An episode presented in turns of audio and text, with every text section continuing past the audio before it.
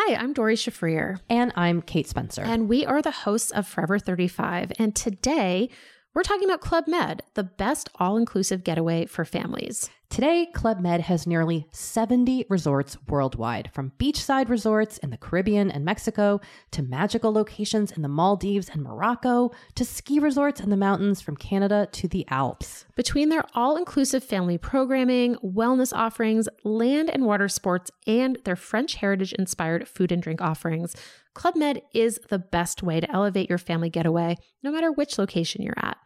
To learn more, visit clubmed.us. Bonjour à tous et bienvenue dans le Rendez-vous Jeu, l'émission bimensuelle où on vous résume toute l'actu du jeu vidéo et de l'industrie du gaming. C'est parti!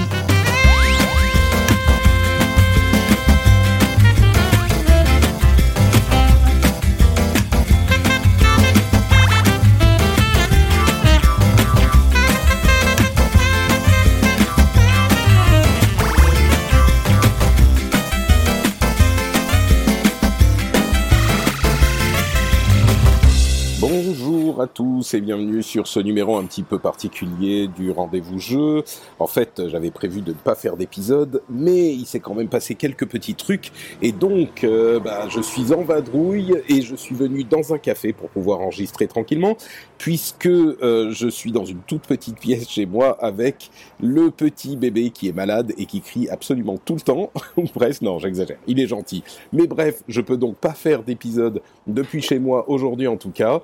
Et donc, euh, je suis venu à l'extérieur. C'est pour ça que vous allez avoir des bruits de café. Peut-être même qu'on va être interrompu. Il va y avoir les, voitures qui roulent derrière et tout. C'est la vie parisienne. Donc, euh, en plus d'avoir des news sur le jeu vidéo, vous aurez euh, un petit extrait de la vie parisienne et de Patrick qui s'interrompt pour boire. Hop, son thé. Donc, euh, bah, je me présente, je suis Patrick Béja, pour ceux qui ne me connaissent pas, et cette émission, c'est le rendez-vous jeu, et donc on va parler de toute l'actualité du jeu vidéo, juste avant le l'E3 qui commence la semaine prochaine, ce qui va être euh, évidemment le moment où on va tous s'amuser comme des fous euh, à commenter toutes les euh, conférences, euh, à être un petit peu méchant avec les constructeurs et les éditeurs. C'est le moment où euh, tous les gamers se s'unissent pour dire du bien et du mal de tout ce qui est présenté. Mais ça, c'est la semaine prochaine. Pour le moment, on a des news sur Battlefield, sur des news pré-E3 bien sûr, mes impressions sur Detroit Become Human, euh, premières impressions, hein, j'ai joué un petit peu, euh, et puis plein d'autres petites petites news. Donc, on va se lancer tout de suite avec eh ben, Battlefield, Battlefield 5 et le reveal qui a suivi euh, Call of Duty, ils se sont, ils ont lancé les euh, informations avant le 3, sans doute euh, volontairement pour sortir un petit peu, pour surnager, de, la part des deux gros FPS traditionnels presque annuels.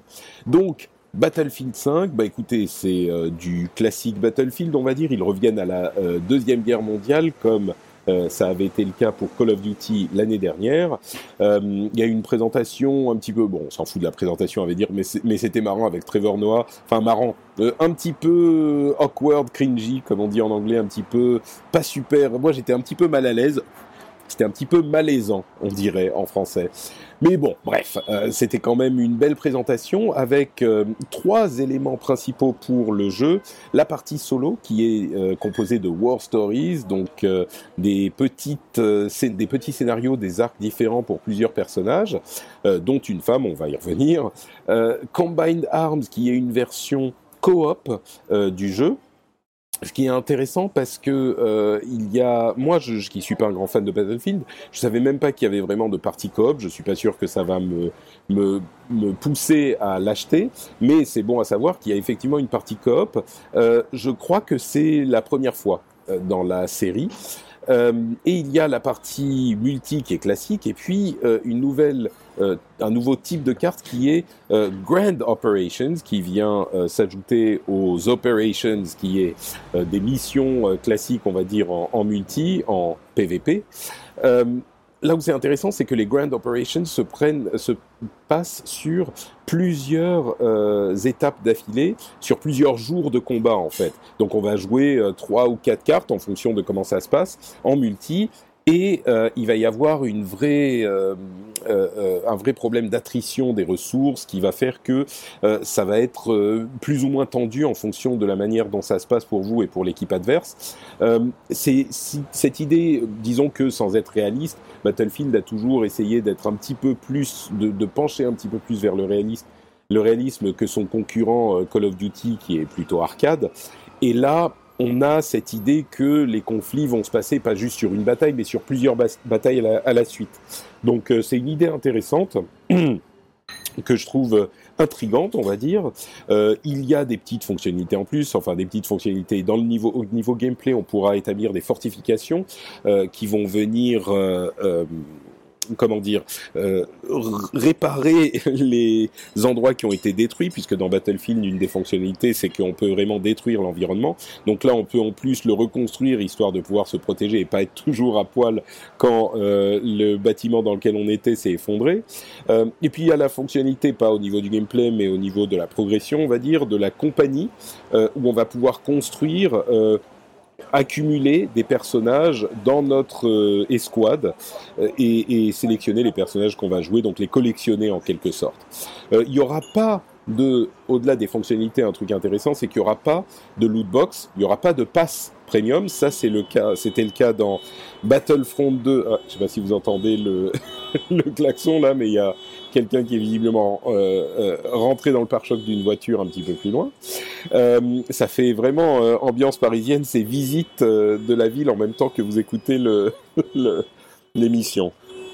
Le, donc, on espère qu'il va pas durer trop longtemps. Mais ce que je disais, c'est que il y avait déjà dans Battlefront 2 euh, la, fonctionnalité en fait de ne pas avoir de pass premium, de manière à ce que tous les utilisateurs puissent avoir les mêmes cartes.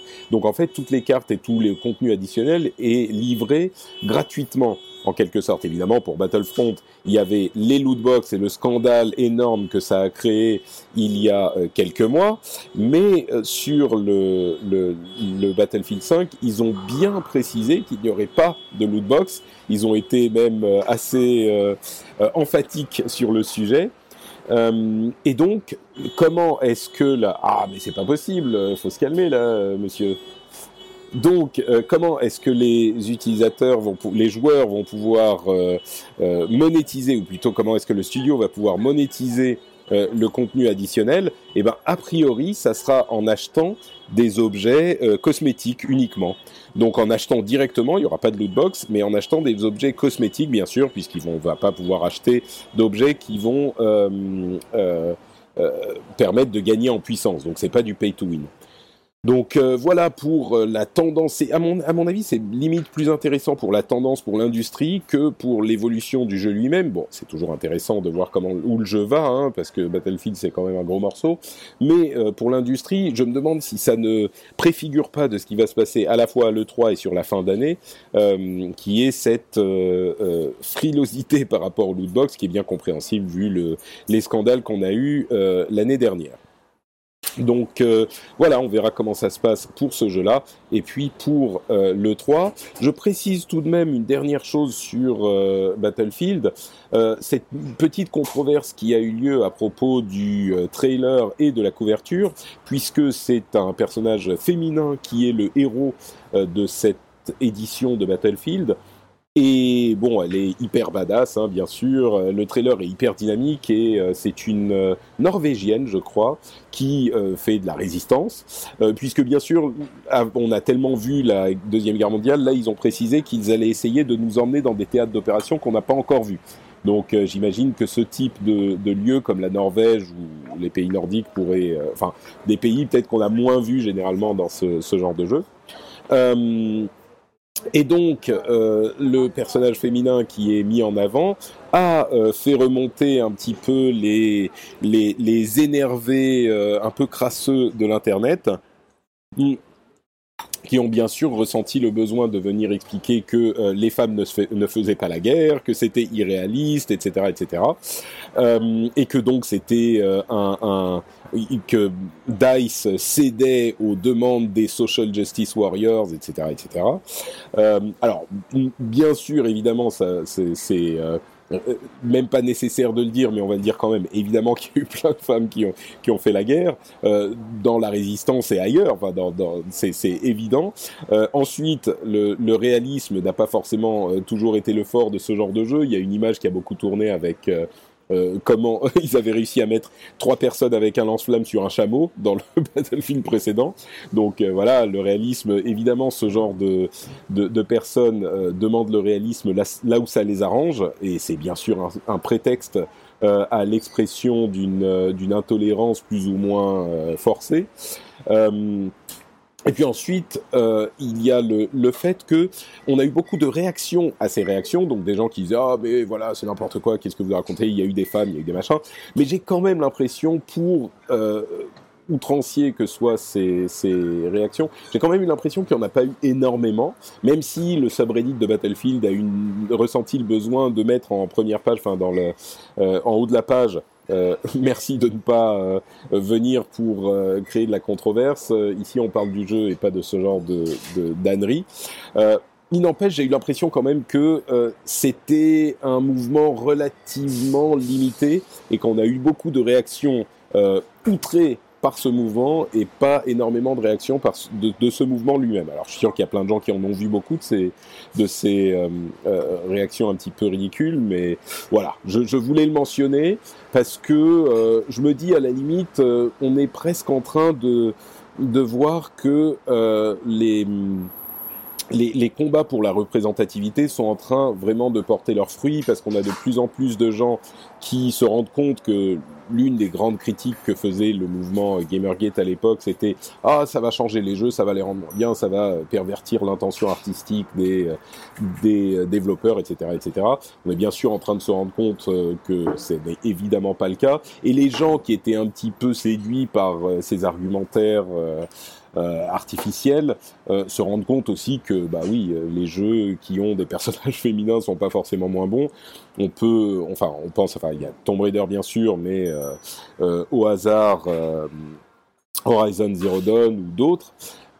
Et, et, où la représentativité est importante, bah, les jeux sont pas forcément moins bons. Donc, bref, je me demande si on n'est pas un petit peu sur la fin, qui va prendre des années encore et qui, il y aura toujours des, des gens pour penser comme ça. Hein. Je veux dire, on est en, en 70 ans après la Deuxième Guerre mondiale et il y a toujours des nazis et des néo-nazis. Donc euh, ils disparaîtront jamais totalement. Et avec Internet, on les entendra toujours. Mais je me demande si on n'est pas en train de euh, d'arriver sur la fin de cycle de ce, ce mouvement euh, gamer-gatien et assimilé. Euh, bon, j'espère que l'avenir ne va pas me faire mentir. Euh, et quand je dis la fin de cycle, on en reparlera tout à l'heure à propos d'autre chose, ça va prendre encore des années, hein, évidemment, on n'en est pas encore sorti.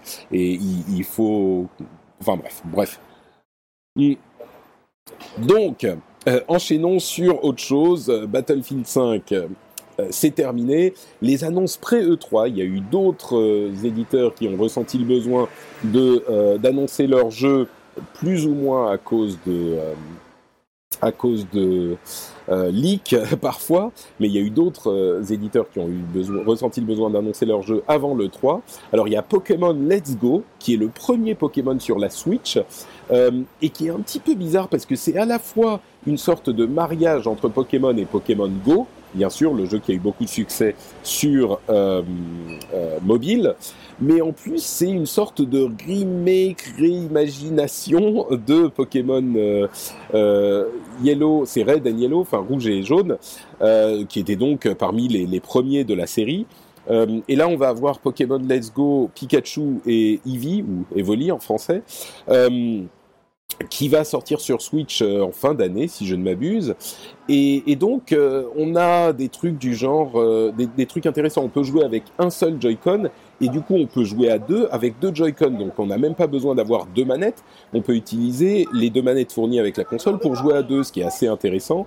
il y a, comme je disais, des connexions avec la, le, le mobile, euh, qui sont pas encore 100% très clairs, mais euh, qu'on va, dont on va sans doute en, entendre un petit peu plus parler euh, à l'E3.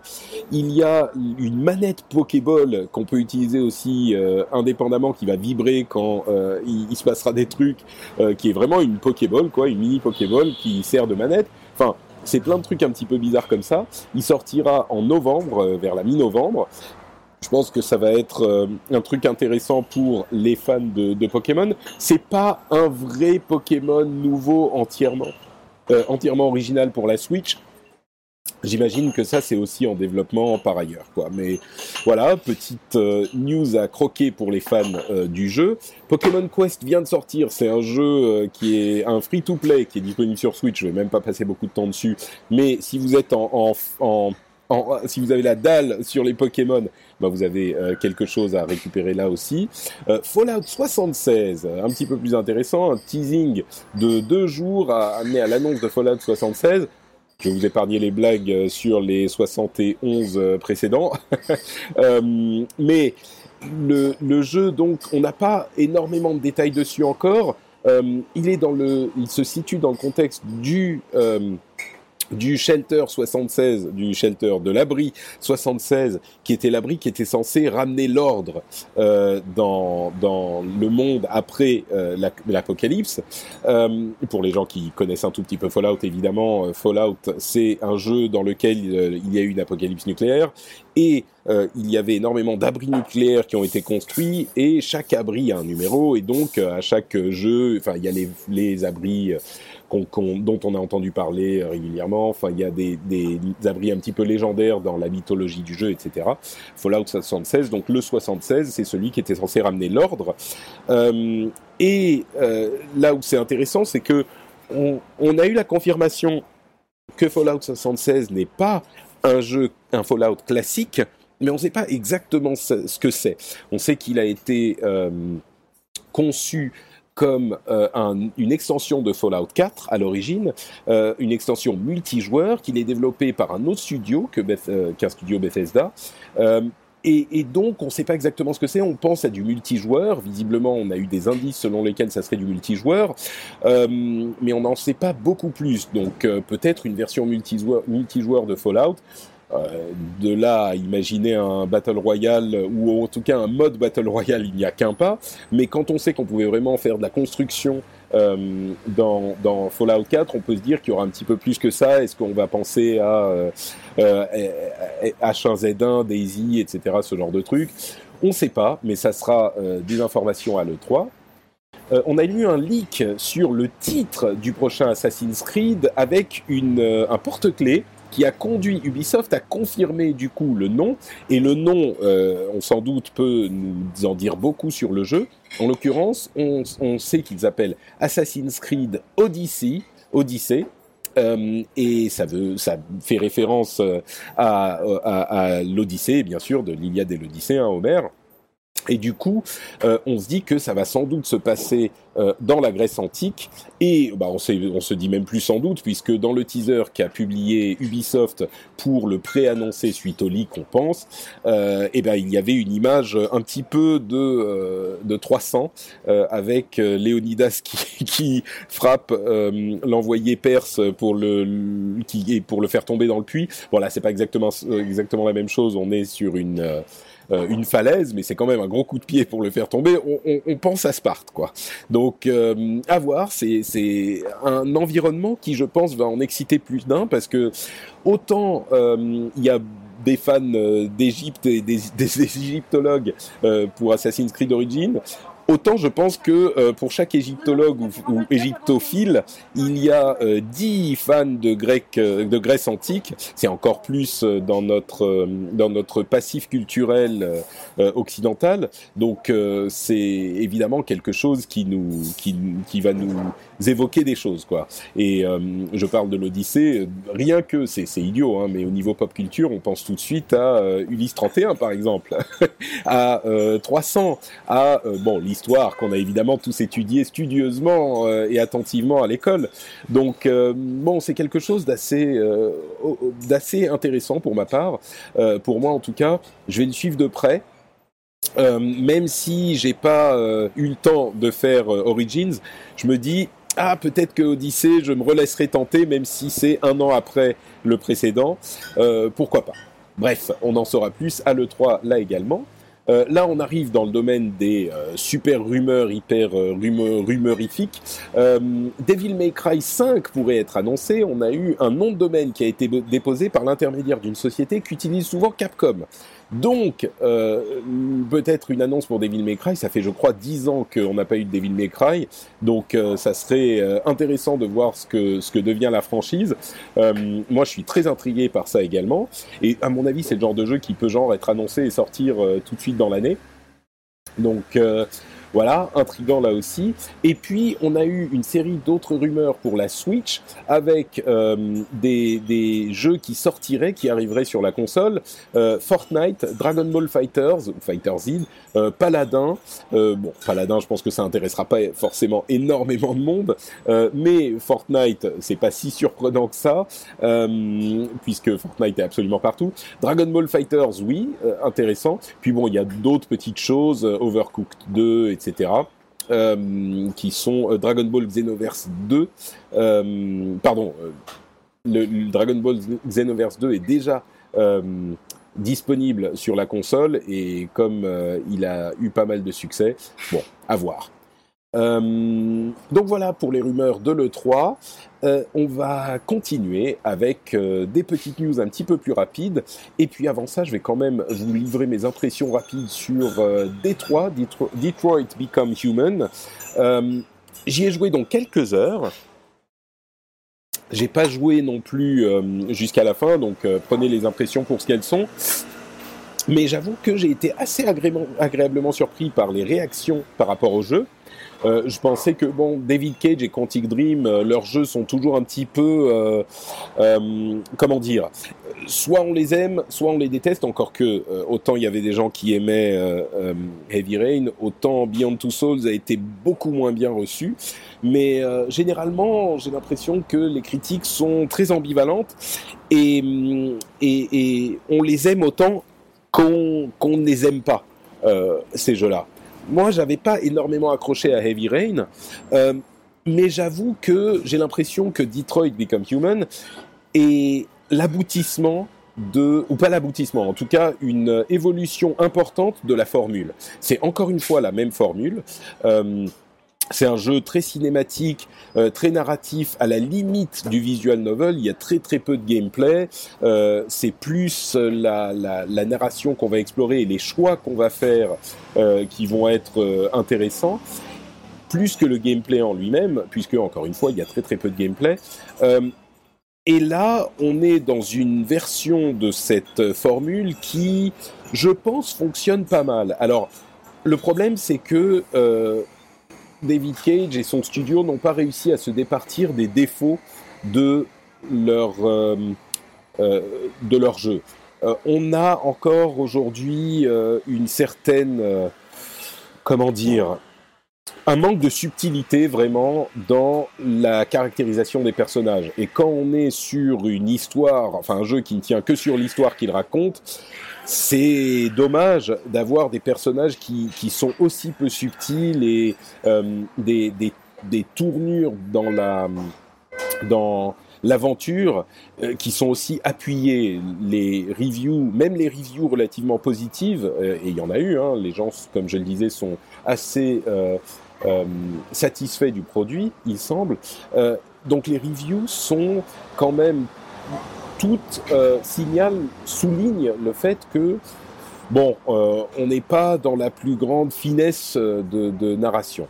Donc, ça, c'est quelque chose qu'il faut quand même dire, mais au-delà de ça, je dois avouer que le contexte fonctionne vachement bien, c'est-à-dire que l'univers des androïdes est hyper bien construit. Pour ceux qui savent pas, hein, bien sûr, on joue des androïdes qui, petit à petit, se rendent compte qu'ils ont euh, euh, du libre arbitre. Et qui essayent de se libérer, en fait, de l'esclavage de l'humanité, puisque au début, ils sont euh, euh, enfin au début, dans le, le jeu, euh, les androïdes sont des machines qui sont là pour servir l'humanité. C'est un parallèle, là encore, qui est pas très subtil, avec des époques euh, plus sombres de notre histoire. Et le truc, c'est que l'univers est hyper bien construit, le contexte est crédible, euh, le, le, tout est conçu comme, euh, je crois que c'est comme ça qu'ils l'ont vu, qu'ils l'ont imaginé ce jeu, euh, une série de scènes pour lesquels ils ont dû construire la scène comme on construirait une scène au cinéma. Et c'est vrai que ça fonctionne quoi. Il y a plein de petits détails qui font que le monde est euh, crédible. Bon, on est en 2000, je sais plus 40, euh, quelque chose comme ça, 2038, euh, et bon, on se doute bien que le monde va pas être cette version du monde dans, dans, dans 20 ans, mais euh, on a quand même un truc qui est euh, qui, a plein de petits détails où on se dit ah ouais ça c'est intéressant quoi. Ça, ça, fonctionne pas mal. C'est c'est marrant qu'ils aient pensé à ça. Et, et, du coup le monde à défaut de, de se dire bah c'est comme ça que ça va devenir euh, c'est cohérent. Il est cohérent avec lui-même. Donc ce contexte euh, qui n'est pas un, contexte euh, contemporain euh, fait que ça nous sort juste suffisamment de ce qu'on pourrait attendre de réaliste pour qu'on puisse se plonger dans l'univers euh, un petit peu plus volontiers peut-être. Donc euh, vraiment un, truc qui, fonctionne pas mal. Euh, les trois histoires, parce que comme toujours, comme souvent, on va dire, comme dans Rain, en tout cas, on a trois personnages dont les aventures vont se croiser. Les trois histoires sont c'est bizarre parce que j'allais dire sont bien écrites et je viens de dire que il, y va trop à la truelle euh, dans la narration. Et c'est vraiment cette euh, dualité dans ce jeu, c'est que il est aussi bien qu'il est frustrant.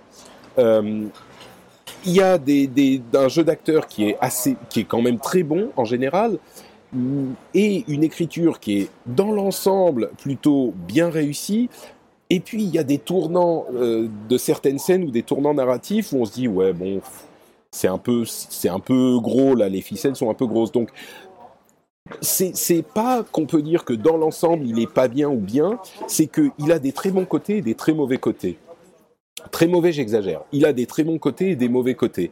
Euh, même dans la construction du jeu, euh, le fait qu'on puisse voir le diagramme de toutes les possibilités de chaque scène à la fin de la scène, euh, on pourrait penser que, en fait, quand on termine une scène, on voit tous les embranchements narratifs qu'on aurait pu prendre, toutes les possibilités euh, sont euh, présentées sur un diagramme simple, hein, euh, et on voit les, choix qu'on a fait et les choix qu'ont fait nos amis et les choix qu'ont fait les gens du monde entier. Eh ben, on pourrait se dire ah bah oui mais du coup ça casse l'illusion, ça casse la, magie du truc. Et en fait pas du tout. Moi ce que ça m'a fait, c'est que de là que quand je faisais ce genre de jeu, j'avais toujours l'impression que bah j'avais compris plus ou moins ce qu'il fallait, euh, ce que je pouvais faire et donc il y avait une ou deux autres possibilités, mais c'est tout. Et ben en fait non, là on se rend compte qu'il y a euh, parfois 3, 4, 5, 10 trucs qu'on n'a pas fait, même plus euh, et qu'il y a des vrais embranchements et les vraies conséquences de ce qu'on a fait ou de ce qu'on n'a pas fait. C'est euh, étrangement le fait de ramener devant les yeux du joueur tous ces choix possibles. Je trouve que pour moi, en tout cas, ça enrichit l'expérience plus que ça ne spoil la, magie du truc. Donc euh, je suis assez euh, euh, positivement surpris par les choix qu'ils ont faits. Je pense que c'est vraiment un raffinement de la formule. Il y a encore du travail dans l'écriture pour proposer quelque chose de, de, vraiment, vraiment intéressant ou de vraiment, comment dire, abouti, on va dire. Ils sont encore dans la recherche de comment peaufiner cette formule. Mais là, on est déjà à un stade, je pense, qui est euh, assez satisfaisant. Hey, I'm Ryan Reynolds. At Mint Mobile, we like to do the opposite of what Big Wireless does. They charge you a lot, we charge you a little. So naturally, when they announced they'd be raising their prices due to inflation, we decided to deflate our prices due to not hating you. That's right. We're cutting the price of Mint Unlimited from $30 a month to just $15 a month. Give it a try at mintmobile.com slash switch. $45 upfront for three months plus taxes and fees. Promo for new customers for limited time. Unlimited more than 40 gigabytes per month. Slows. Full terms at mintmobile.com. Hey, everyone. I've been on the go recently. Phoenix, Kansas City, Chicago. If you're like me and have a home but aren't always at home, you have an Airbnb. Hosting your home or a spare room is a very practical side hustle. If you live in a big game town, you can Airbnb your place for fans to stay in. Your home might be worth more than you think. Find out how much at airbnb.com/slash boast. Alors bien sûr, euh, comme on le sait, hein, je le répète, mais on le sait, c'est un jeu narratif. C'est pas un jeu qui va. Si vous aimez les jeux de, gameplay, bah c'est pas un jeu pour vous. Euh, il faut pas être euh, quelqu'un qui n'apprécie que, je sais pas moi, les jeux comme euh, Celeste ou Devil May Cry ou euh, ce genre de trucs. Et puis aller jouer à Detroit Become Human et puis se plaindre qu'il n'y a pas de gameplay. Euh, c'est vraiment un, un, un, truc qui est écrit sur la boîte, presque. Donc voilà, ça va pas plaire à tout le monde. Mais si vous appréciez ce genre de, choses, euh, ce genre de d'expérience, j'ai envie de dire, bah, c'est peut-être un truc auquel il faut jeter un coup d'œil euh, avant que ne s'abatte l'avalanche de, de l'E3, euh, parce que c'est un jeu qui est pas inintéressant du tout. Et encore une fois, le contexte fait beaucoup. La manière dont ils ont construit ce monde est intéressante. Donc, euh, bon, en plus, moi, je suis en train de, de lire ou, ou d'écouter plutôt en audiobook euh, iRobot de, de, Asimov. Donc, je suis vraiment en plein dans ce dans cet univers. Et euh, très intéressant d'ailleurs la manière dont euh, iRobot est daté. Faudrait que j'en parle à un moment. Peut-être que je ferai un positron sur le sujet. Mais euh, très intéressant cet, aspect-là. Mais donc, euh, dans cet univers d'androïdes qui sont plus ou moins euh, sans, conscients et qui pensent, c'est une expérience qui n'est pas négligée, quoi, Detroit. Bon, encore une fois, moi j'en suis à quelques heures de jeu. Je verrai comment ça évolue avec la suite de ce jeu. Euh, donc voilà pour mes impressions rapides sur Detroit. Et puis donc on conclut avec quelques news. Euh, PUBG, euh, la PUBG Corp, donc la société qui développe PUBG, a intenté un procès à Epic pour Fortnite qui, selon eux, aurait trop de similitudes avec PUBG. Alors ils en avaient déjà parlé il y a plusieurs mois et tout le monde leur avait ri au nez. Le problème c'est que, enfin, on est vraiment dans la même situation. Là, c'est un procès qui a été intenté en Corée. Donc, la boîte euh, PUBG est en coréenne. Peut-être qu'ils ont, ils auront un, un, juge favorable, mais le truc, c'est que les concepts de gameplay ne sont pas copyrightables. Euh, tout ce qu'on peut faire dans le jeu vidéo, c'est euh, mettre des trademarks, c'est un type de protection un petit peu différent, sur euh, des, des, personnages ou des, euh, des, des, des, histoires spécifiquement ou ce genre de choses. On peut pas euh, copyrighter ou protéger un principe de, de gameplay. C'est comme euh, du code ou de la une recette ou euh, de la mode. On peut pas copyrighter un vêtement. Et euh, ça s'applique bien sûr dans tous ces domaines, mais c'est le cas aussi dans le jeu vidéo, c'est pour ça qu'on a eu, bah, à la suite de Doom, on a eu euh, tout un tas de, ou de Wolfenstein, on a eu plein de FPS, euh, à la suite de Street Fighter, il y a eu tout un tas de jeux de combat qui sont développés, etc., etc. Donc, a priori, il est peu probable que PUBG ait un vrai, euh, comment dire, des vraies chances de gagner ce procès, à moins qu'ils essayent de dire, enfin, j'en sais rien, moi je suis pas avocat, mais genre c'est une île et on arrive sur l'île en parachute ou plus ou moins en glider sur Fortnite. Donc sur ces principes, ils ont copié. Ok, peut-être, je sais pas, mais euh, sur l'idée que on est 100 personnes et qu'il n'en reste qu'une à la fin, évidemment. Euh, enfin, évidemment, j'en sais rien, mais a priori, euh, c'est vraiment pas un truc qui pourrait faire protéger.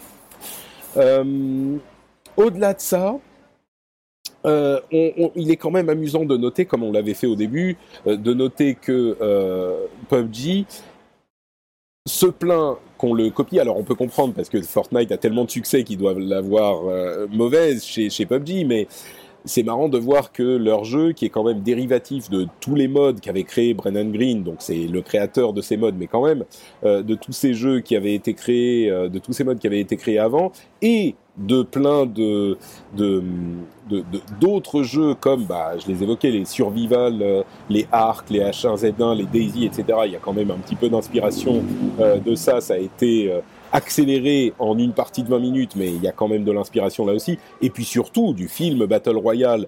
Et si on veut aller à l'inspiration de l'inspiration le, la série de livres ah Mockingjay enfin bref vous savez de quoi je parle les, livres pour young adults euh, avec euh, l'archère. Ah, il y a des gens qui sont en train de crier sur leur euh, sur leur podcast là. Mmh. Ah bon bah ça me reviendra à un moment. Vous savez quoi? Je vais le googler parce que c'est pas possible. Oui, oui, calmez-vous, je sais, je sais. Ça va arriver. The Hunger Games, voilà. Donc, Hunger Games aussi, enfin bref. Et on peut vraiment dire qu'il y a beaucoup d'inspiration derrière PUBG, donc le fait qu'ils se plaignent que quelqu'un les copie, surtout que évidemment c'est pas les seuls à les copier chez Fortnite. Donc est-ce qu'ils vont, euh, ils s'attaquent à celui qui a énormément de succès, mais bon, bref, euh, on va pas refaire tous les commentaires qu'on a fait la première fois qu'ils ont évoqué la chose. Euh, Steam Link, l'application qui vous permet de vous connecter à votre euh, à votre librairie Steam depuis un appareil mobile ou un- une box, eh ben il est arrivé sur Android, mais pas sur iOS ou sur tvOS, ce qui me pardon, ce qui m'emplit d'une tristesse infinie, puisque moi je suis plutôt du côté Apple euh, de la mobilité. Et, et en fait, euh, c'est visiblement un refus d'Apple qui avait au début a accepté l'application. En fait, euh, ils l'ont, Valve l'a soumis, Apple l'a accepté le lendemain. Deux jours plus tard, Valve annonçait l'application qui allait arriver, et quelques jours plus tard, euh, Apple refusait l'application. Alors, on peut se douter que c'est parce que c'est en quelque sorte un service concurrent, euh, c'est-à-dire qu'on peut acheter les jeux sur Steam et y jouer sur Apple TV ou sur téléphone ou etc. C'est cette vision que prend Apple euh, pour justifier le refus, euh, d'après ce qu'on a entendu. Je peux comprendre, même si ça me déçoit énormément. Euh, D'un autre côté, ce que dit Valve, c'est que c'est juste une application de déportage de desktop, comme il y en a déjà énormément sur l'App Store, et c'est une vision qui est valide aussi. Mais bon, bref, donc euh, visiblement c'est un problème qui va pas être résolu, et donc on n'aura pas le Steam Link sur euh, sur nos appareils Apple, ce qui est quand même bien triste. Euh, à suivre. La PlayStation 4 arrive dans la fin de son cycle. C'est le président de Sony qui a dit ça. Alors, prenons-le euh, pour ce que ça, veut dire. C'était lors d'un appel euh, avec les investisseurs. Euh, et c'était une, mention du fait que... Attendez, je vais essayer de retrouver le terme exact. Hop. Alors c'est John Codera qui a dit The PS4 is entering the final phase of its life cycle, donc la dernière phase de son cycle de vie. Euh, certains pourraient penser que oh mon dieu ça veut dire que la PlayStation 5 va être annoncée demain. Alors non, pas du tout.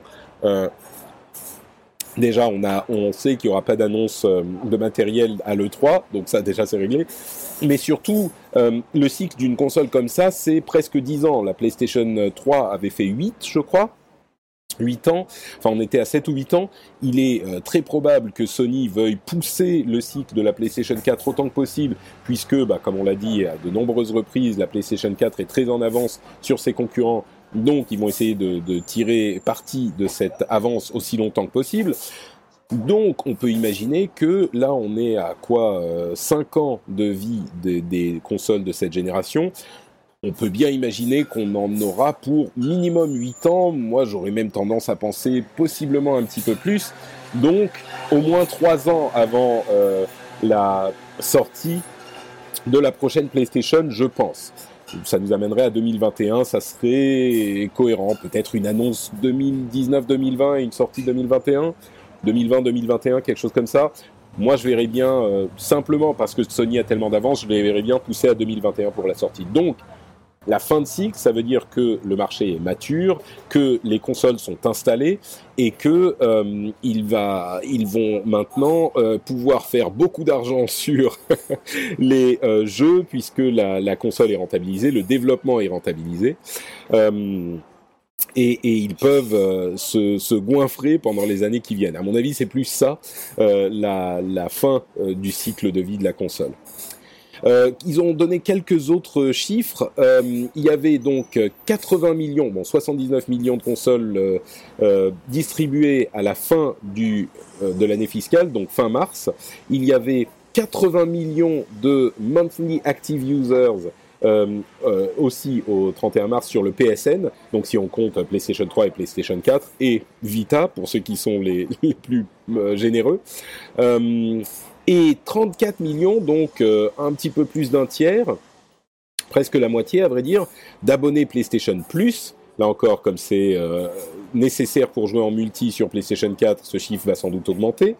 Euh, et voilà, donc il y a euh, euh, des services qui prennent de plus en plus d'importance et d'ailleurs Codera mentionnait le fait que pour faciliter la culbute d'une génération à l'autre où les, les bénéfices chutent bah parce qu'on vend les consoles presque à perte pendant les premières années pour installer le parc et ensuite vendre des jeux, et eh ben ils vont pousser de plus en plus sur les services. Alors ça veut dire certainement le PlayStation Plus, mais peut-être d'autres choses également. On ne sait pas du tout quoi. Il y a plein de gens qui ont dit, euh, qui ont, qui sont arrivés avec des scénarios catastrophes. Bah, attendons un petit peu de voir. Euh, on ne sait pas du tout ce que ça veut dire. Peut-être que c'est simplement pousser le PlayStation Plus, mais ou proposer une version plus plus du PlayStation Plus, je sais pas, avec d'autres choses, avec le, le streaming à terme quand les l'infrastructure pourra mieux le supporter ou ce genre de choses, je sais pas. Mais voilà pour les euh, nouvelles de la PlayStation 4 et son entre guillemets fin de cycle. Euh, Nintendo a sorti ou est en train de sortir une euh, Switch moins chère au Japon, sans dock et sans anime. Alors c'est, euh, on peut un petit peu se demander pourquoi, mais il y a plusieurs raisons à ça qui, euh, font que ça marche au Japon. Euh, D'une part, au Japon, on a souvent des, des maisons un petit peu plus petites avec beaucoup de gens dans les maisons. Il y a souvent les parents, les grands-parents qui vivent ensemble. Donc la télé est pas forcément libre. Et donc, peut-être qu'on veut l'utiliser en mode portable, la Switch, et donc pas besoin de dock. Euh, et en plus de ça, on passe beaucoup beaucoup plus de temps dans les transports au Japon que dans les autres pays. Donc en mode portable, c'est encore plus intéressant. Et puis ça peut faire une deuxième ou une troisième Switch. On a déjà une, un dock, donc ça fait une, une deuxième Switch euh, qu'on peut utiliser quand euh, la, la, première est pas dans le dock ou ce genre de choses. Donc, euh, donc voilà, je pense pas que ça arrivera euh, que ça arrivera en Europe de sitôt ce, ce, bundle. Et puis surtout, on économise quasiment rien. On économise genre la moitié du prix que coûterait un, dock et, un, et une alim. Donc voilà, c'est pas hyper intéressant. Euh, c'est vraiment des cas spécifiques, on va dire. Et peut-être que ça s'appliquera à certains d'entre vous, mais moi je le vois pas arriver euh, de sitôt. Euh, Epic a annoncé qu'ils allaient euh, mettre 100 millions de dollars dans les 12 prochains mois dans les euh, dans l'e-sport pour Fortnite. 100 millions de dollars, c'est un petit peu un petit peu énorme. alors les les les commentateurs ont dit que euh, en 2017 les 10 jeux, les 10 plus gros jeux euh, d'e-sport avaient donné 91 millions ensemble. Genre tout combiné, ça fait 91 millions et donc que Epic va donner 100 millions. Moi j'avais l'impression qu'il y avait euh, un petit peu plus du côté euh, de, de, Dota et League of Legends, genre que 100 millions c'était pas totalement inimaginable. Euh, mais dans tous les cas, 100 millions aussi vite, ça montre d'une part que euh, Epic fait beaucoup d'argent. et, et, enfin, imaginez-vous quoi, 100 millions, c'est monstrueux. On peut se dire que c'est ce qu'ils ont engrangé en euh, deux semaines, euh, donc euh, voilà. Mais surtout, c'est quelque chose d'intéressant pour pour l'e-sport du jeu. Enfin, ils sont à fond derrière, et c'est un petit peu ce qui fait défaut à PUBG. Ils sont trop petits, ils sont pas aussi euh, actif pour le développement de, PUBG, alors que Epic, c'est ce qu'on dit depuis le début, ils sont euh, tous les mois il y a un truc qui se passe, euh, le jeu est hyper dynamique, etc. Et là, c'est encore un exemple de ça. Euh, on a souvent dit que l'e-sport, ça serait sans doute difficile à mettre en place pour un jeu en, en, Battle Royale, un jeu de mode Battle Royale. Mais en fait, en y réfléchissant, on peut trouver des formules. Et puis ils disent, euh, on veut faire des choses qui célèbrent la communauté et l'inclusivité des, des joueurs dans notre jeu. Donc peut-être qu'ils auraient, ils auront des types de compétitions un petit peu différents. Et puis même, je suis sûr qu'ils peuvent trouver une formule qui fonctionne. Oui, on va pas suivre l'aventure d'une personne, mais s'il y a des gens un petit peu euh, célèbres qui, qui, se font un nom dans la compétition euh, de, dans l'e-sport, dans Fortnite, ben on peut imaginer, une compétition avec 100 personnes, et puis, bah oui, on en suit un, celui qui est le plus célèbre, et puis quand s'il se fait tuer, eh ben on va suivre celui qui l'a tué. Ne serait-ce que ça, c'est genre ah c'est le mec qui a tué celui qui est le, le, plus fort ou le plus connu. Donc ça met du euh, de l'enjeu dans l'e-sport aussi. Et puis je suis sûr qu'il y aura plein d'autres formules possibles et les, les gens d'Epic euh, trouveront un moyen de le de le euh, euh faire fonctionner. Donc euh, bref, 100 millions, c'est assez monstrueux. je pense qu'on sera tous d'accord là-dessus. Euh, ah tiens, bon, des, des, des, petites news encore plus rapides. Euh, Yakuza, le reste de la saga va arriver sur PS4. Euh, J'en parle parce que j'ai aussi j'ai testé la démo de Yakuza 6 et c'est marrant parce que autant ça commence en mode triple A, autant quand on, prend la main enfin après je sais pas peut-être deux heures de, de, de, jeu où on touche quasiment pas le jeu. Euh, on, se rend compte que bah, c'est une beaucoup plus petite équipe qui, développe le jeu. Donc euh, les animations, les, personnages sont un petit peu plus rigides, on va dire, en étant gentils. Euh, mais c'est hyper intéressant de voir cet aspect du Japon et je comprends un petit peu pourquoi le jeu plaît. C'est vrai que c'est un, jeu en plus même au niveau gameplay, dans les combats et tout ça, c'est un jeu qui a énormément de charme. Donc euh, bon, quand j'aurai le temps un jour, euh, dans mes vieux jours, peut-être que je, je jouerai à Yakuza. Mais pour les fans, euh, toute la saga ou presque sera disponible sur PS4 à terme. Alors j'imagine qu'ils feront moins de travail sur les, je sais plus, c'est 2, 3 et, et 4 que sur les derniers qui sont sortis sur... oui, c'est 3, 4 et 5 que sur les derniers qui sont, qui sont sortis en version Super Remaster. Quoi. Euh, Star Citizen a un bundle qui vous permet de tout acheter sur le jeu.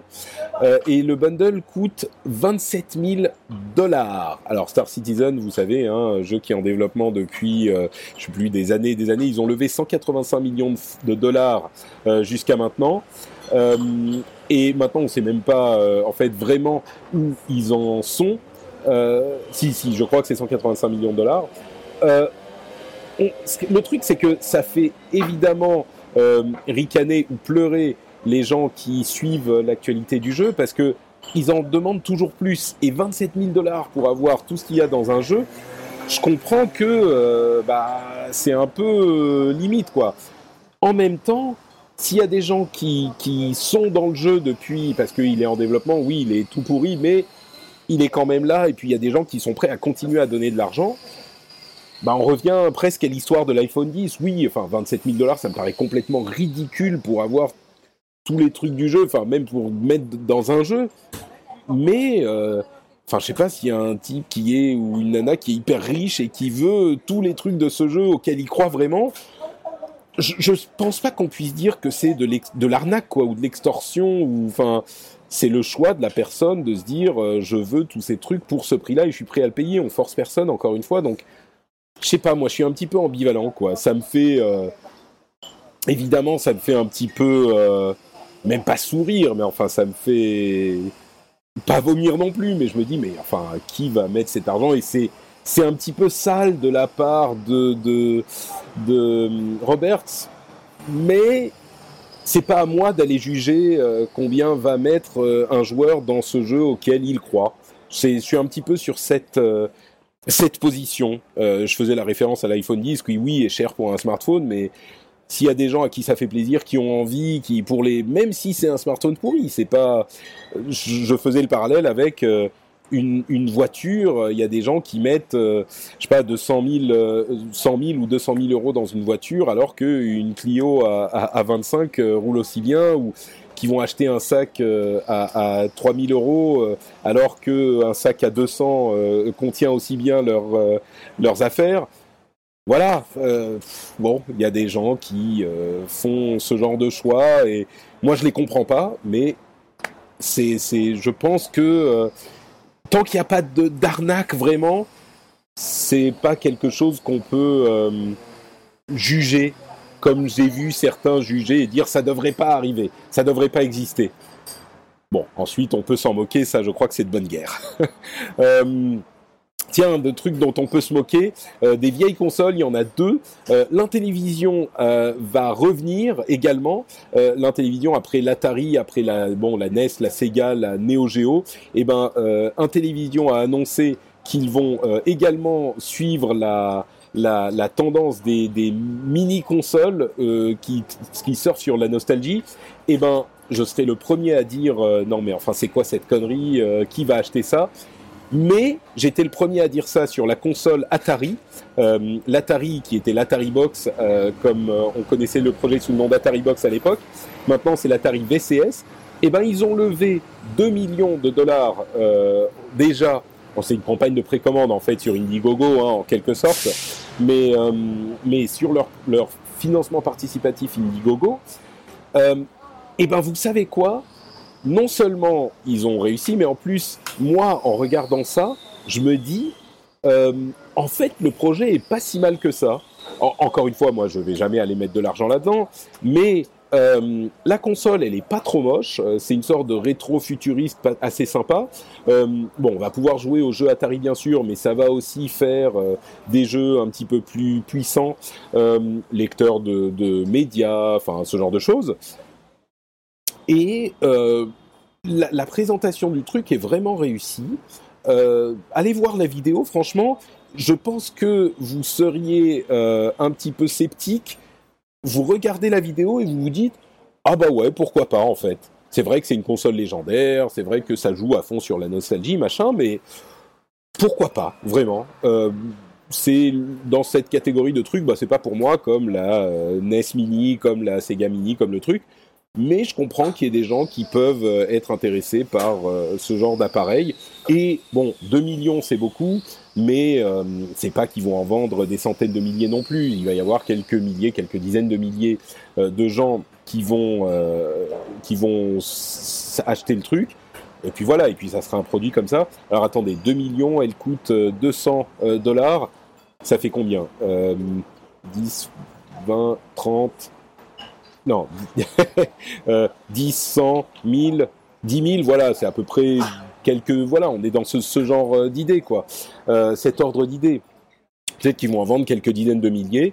Et puis voilà, euh, ça, sera déjà, ça sera déjà pas mal pour eux. Mais je suis, j'ai été un petit peu sarcastique sur l'Atari Box, et puis là, je reviens un petit peu sur mon, sur mon jugement, parce que non seulement, bah, visiblement, ils ont réussi leur campagne, mais en plus, euh, bah, il y a clairement des gens pour, euh, pour, euh, pour s'intéresser à la, console, et elle est pas si pourrie que je pensais.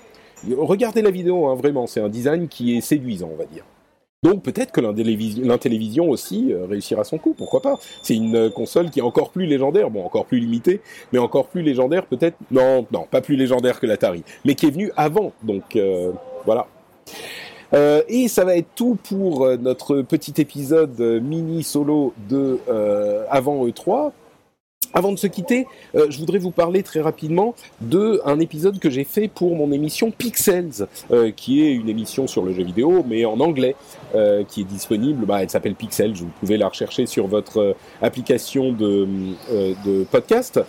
Euh, parce qu'il y a des auditeurs du rendez-vous jeu qui m'ont dit que ça pourrait intéresser les auditeurs du rendez-vous bah, du rendez-vous jeu.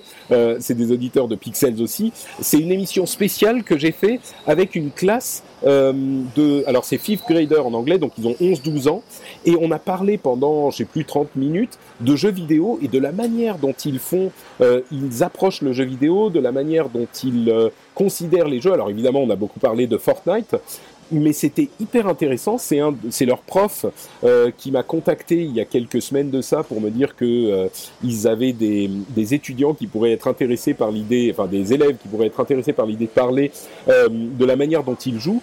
Et vraiment, c'était hyper intéressant. Moi, j'ai été très surpris de leur réaction. Je vais vous donner un exemple, mais euh, ils m'ont dit, je leur demandais, est-ce que vous achetez euh, des skins, alors sur Fortnite, hein, mais sur tous les jeux. Est-ce que vous achetez des skins? Est-ce que vous êtes euh, client de ce genre de trucs Est-ce que vous savez ce que c'est que les loot box, etc. Et leur réaction a été hyper euh, euh, encourageante. Ils me disaient euh, oui, on achète des des, euh, des battle pass bien sûr, mais on a aussi euh, on, on achète des skins de temps en temps. Mais pas trop, et c'est là que ça devient intéressant, mais pas trop parce que si on se lasse du jeu, ben, les skins seront perdus. Donc euh, bon, je vais pas trop en acheter non plus. Et cette comment dire, cette conscience euh, de de ceux qui là où ils mettent leur argent, que peut-être des gens plus matures ou plus adultes n'ont pas, m'a vraiment surpris. Et ils avaient quand même ce recul sur pas mal de sujets dont on a discuté, avec cet enthousiasme bien sûr adolescent sur Fortnite dont ils sont hyper fans.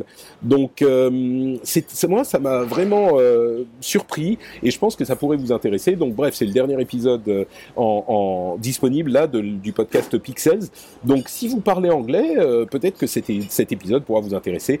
Allez vous y intéresser sur votre app de podcast. Encore une fois, ça s'appelle Pixels.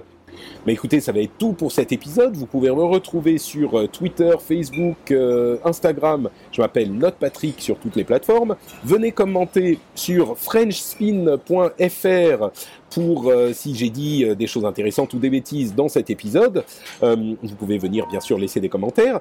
Et puis, bah, pour la la suite, ça va être l'épisode spécial E3. Alors, pour les conférences, je les commente en anglais avec mon ami Scott Johnson euh, en live. Donc euh, suivez-moi sur Twitter, euh, vous aurez les infos là-dessus. On sera en live sur quasiment toutes les conférences. Alors au milieu de la nuit bien sûr, mais on passe vraiment un bon moment ensemble dans ces moments-là. Si vous avez accès au Slack du euh, Patreon, du rendez-vous tech, eh ben euh, les, les, petits gars du Slack passent également euh, de bons moments ensemble à commenter en live, en chat toutes les conférences. Donc vous pouvez aller faire un petit tour là-bas si vous y avez accès. Vous êtes Patreon au niveau du Slack et, et, vous pouvez allez euh, faire un petit tour là-bas. Euh, moi, j'y passerai certainement un petit peu également en commentant en anglais si j'ai le temps. Et puis, bien sûr, il y aura l'épisode euh, spécial E3 où on va résumer tout ça dans bah, juste à la fin des, des, conférences. On vous fera un résumé de toutes les conférences. donc, si vous avez raté quelque chose, vous pouvez être sûr de euh, d'entendre tout ce qu'il y a à entendre sur le sujet. Euh, je pense que ça sera mercredi peut-être, mercredi de la semaine prochaine, euh, juste à la fin des conférences. On essaiera d'attendre celle de Nintendo euh, pour voir un petit peu comment ça se passe du côté de Smash Bros et du reste. Donc euh, voilà, je vous remercie d'avoir écouté et puis je vous donne rendez-vous dans ben, une dizaine de jours, quelque chose comme ça, pour l'épisode spécial E3. Je suis déjà tout excité. Merci à vous tous, à très vite et merci d'avoir supporté l'épisode parisien. Allez, ciao, ciao.